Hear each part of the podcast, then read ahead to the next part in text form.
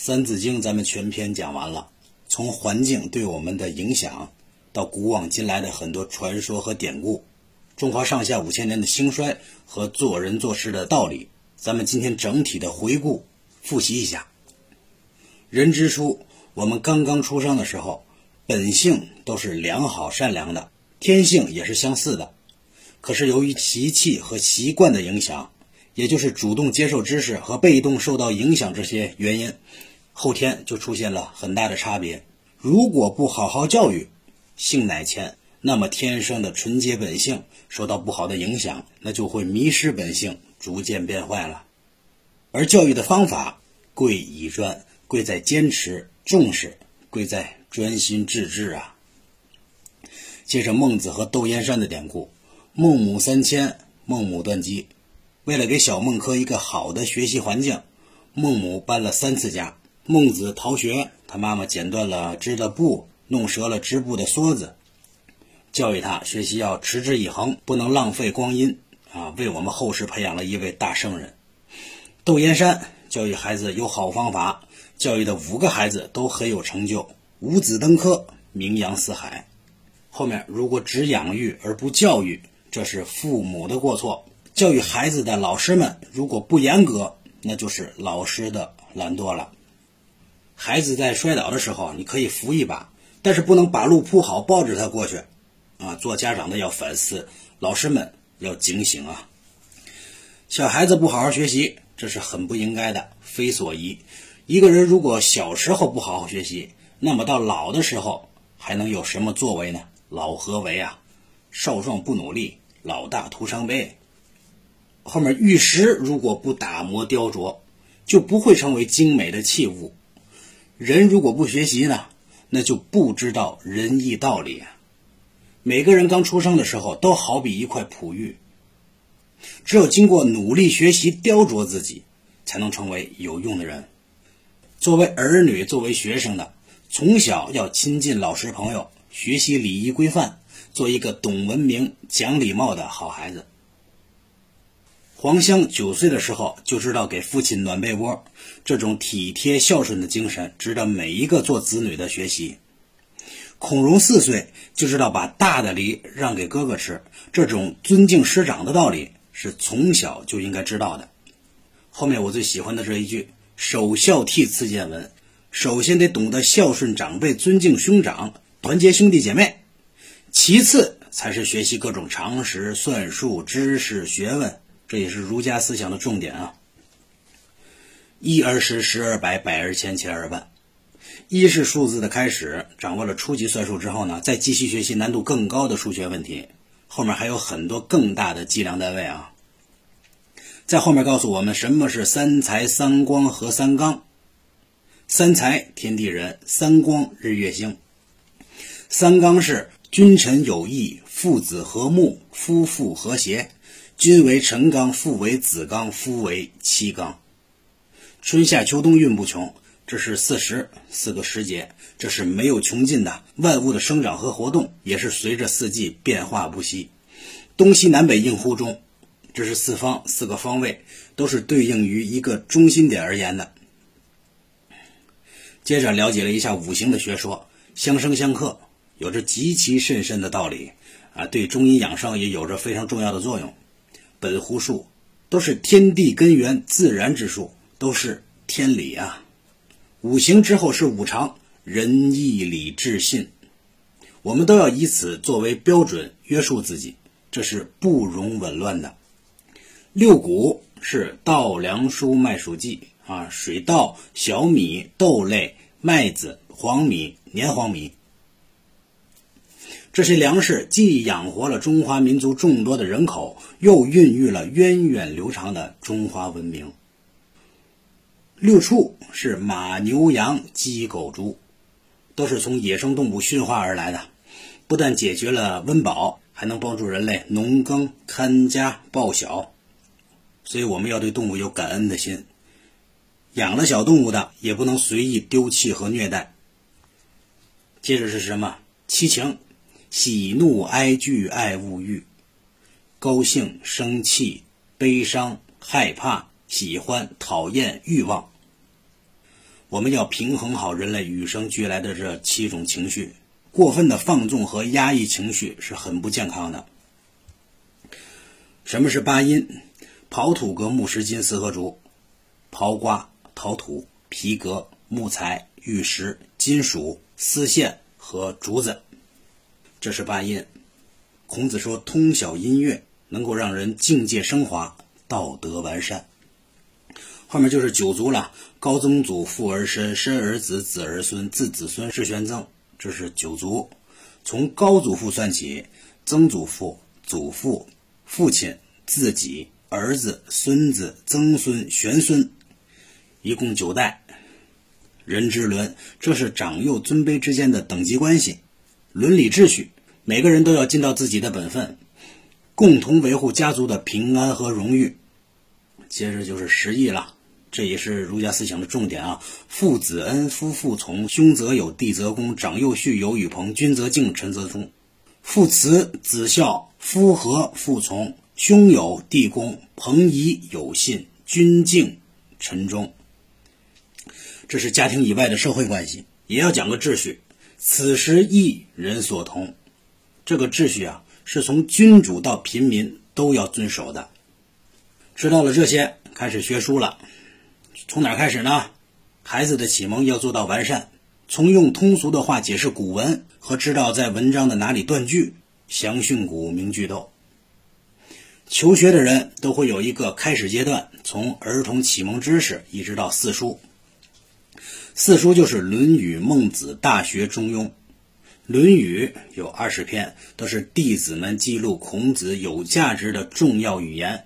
就是这部《论语》，孔子博大精深的思想和高尚的品德才得以流传千古。《孟子》有七篇，说的是道德和仁义，以性善论出发，提出仁治，主张以德治人。子思做的《中庸》。这是儒家思想的最高境界，中不偏，庸不异，不偏不倚，不走极端。对于我们来讲呢，能做到言行举止啊适度得当，不偏激，不走极端，就已经很不容易了。曾子做大学，自修齐治平治，讲的都是修身齐家治国平天下的道理。学完了四书和孝经，开始学六经。六经是诗书易礼春秋，还有本乐经啊，失传了。先说的是易经，易经分连山易、归藏易和周易。阴阳八卦象征着自然现象和社会现象。易经被誉为群经之首、大道之源，这是历代的帝王、政治家、军事家和商家的必修之术。接着书经也叫尚书。书经包括典谟训告示命，书之奥，书经精深奥妙的道理，原文的语言文字啊也是非常的晦涩难懂的。这是夏商周三代的历史文献。周公作周礼，著六官：天官、地官、春官、夏官、秋官、冬官，存治体，保存了治理国家的重要纲领。大代礼记、小代礼记。叙述的是圣人的话和礼节仪式典礼乐章。诗经包括国风大雅小雅和颂，反映了当时的社会生活。这是先秦时代的生活文化百科全书。孔子作春秋，寓褒贬别善恶。春秋之中啊，以隐喻的方式评论事情，或是表扬，或是指责，辨别了各国行为的是非善恶。但是孔子的语言太精简了。后来左丘明编了《春秋左氏传》，公羊高编了《春秋公羊传》，谷梁赤编了《春秋谷梁传》。通过《春秋三传》，我们可以更好的去理解《春秋经》。后面经济名方读子，该读子书了。子书的数量非常庞大，我们只需要选择一些比较主要的来学。诸子百家之中，比较重要的就是。荀子、杨子、文中子、老子和庄子，这些哲学思想、道家文化影响着历代的文人和艺术家。经子通开始学历史了，了解一个国家和朝代的兴起灭亡。先是三皇五帝夏商周，西农皇帝号三皇，伏羲氏、神农和黄帝，他们是上古时代最伟大的领袖。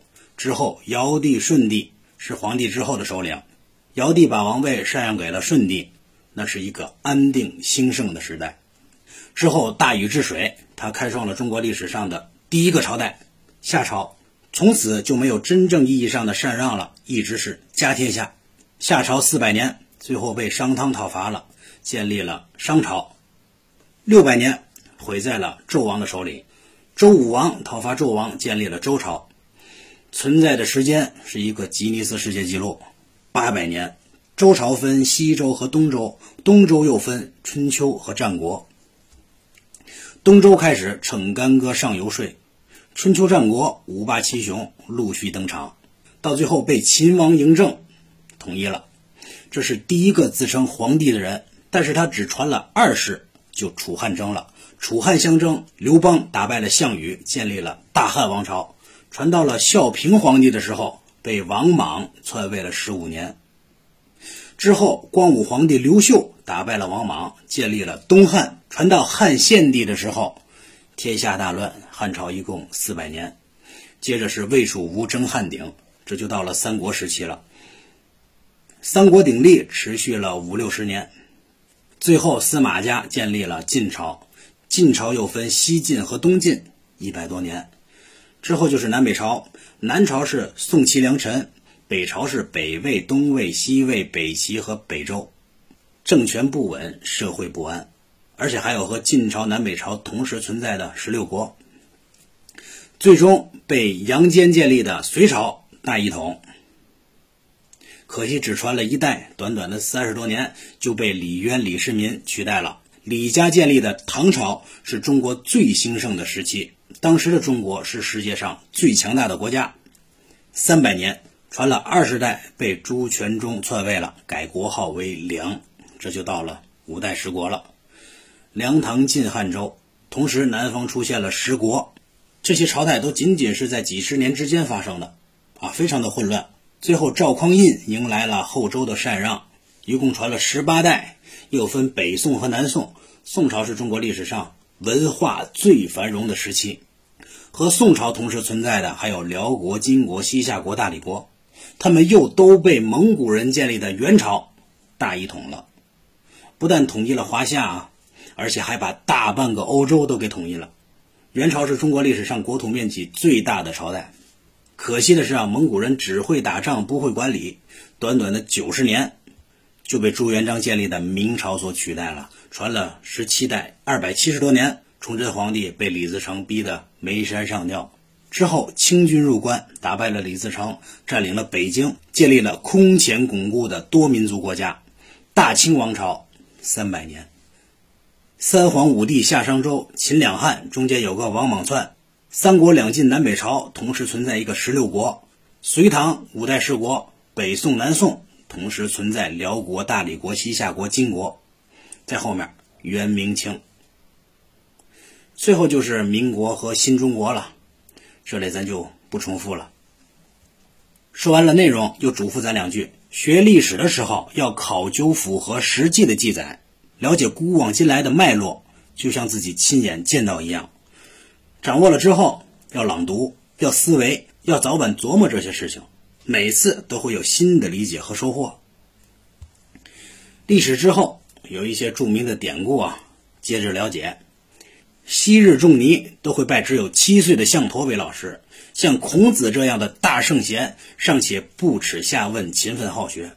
我们普通人呢？就应该更加努力才对。北宋的赵普虽然已经做了宰相，但是仍然不放弃学习。他最爱读《论语》，已经当了高官了，尚且刻苦学习。而我们普通人呢，更不能放松对自己的要求啊。陆文书买不起书，借别人的书回家抄在蒲草上；公孙弘买不起书，也借别人的，回家抄写在竹片上。家境贫寒，尚且勤勉好学。那我们在学习和生活当中，如果遇到困难，也要想办法解决，不能轻言放弃啊。孙敬头悬梁，苏秦锥刺股，他俩在没人督促教导的情况下，自己勤奋刻苦。精神值得学习，但是悬梁刺股的行为不要学了。接着后面是车印囊萤，孙康映雪。家里穷，没钱买灯油，靠着萤火虫微弱的光读书，靠着雪地反射的光读书。家境虽然贫困，却从不停止学习。自古寒门出英才啊！后面是负心挂角有苦卓。朱买臣一边挑着柴一边看书，李密一边放牛一边看书。身体虽然很劳累，但依然用心学习。后来都当大官了。这就是一寸光阴一寸金呐。苏老泉二十七岁的时候才开始发奋读书，年纪大了，自己很懊悔。我们这些后生晚辈应该珍惜最宝贵的青春时光啊！传说中的梁浩八十二岁才考中状元，大家都觉得很惊奇。我们这些后生晚辈呢，要早早的立下自己的目标啊！祖莹八岁就能背诵《诗经》和《尚书》。李密七岁就能以其为题作诗，他们两个天资聪颖，很不寻常。而刚刚入学的小朋友就应该以他们为榜样，从小培养自己对学习的热情。后面两位才女，蔡文姬精通音律，辨识琴声；谢道韫才思敏捷，出口成章，顶住了重男轻女的世俗压力，不放松对自己的要求。这样的精神十分值得学习，我们要自我警醒啊！唐朝的刘晏只有七岁的时候就被封神童了，做了一个正字的官员，小小的年纪就开始为国家效力了。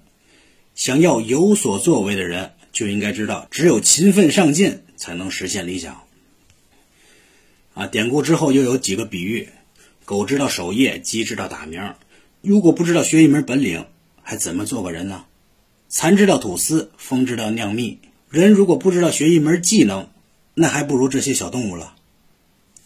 最后几句比较重要啊！小的时候学，长大之后用学到的本领上服务国家，下服务百姓，这样还可以扬名声显父母，为祖宗争光，也为后辈儿孙树立一个好榜样。这都是告诉我们要学习本领，去实现自己的人生价值。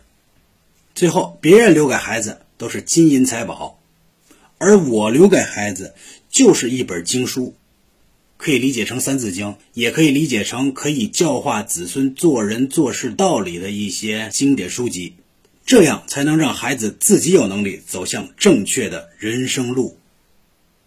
勤奋努力的人一定会取得相应的成就，游手好闲的只会徒劳伤悲。要以此为警戒，要珍惜时光。勤勉努力啊！全篇结束，能学到这里的啊，听到这里的，也都算是好学的了。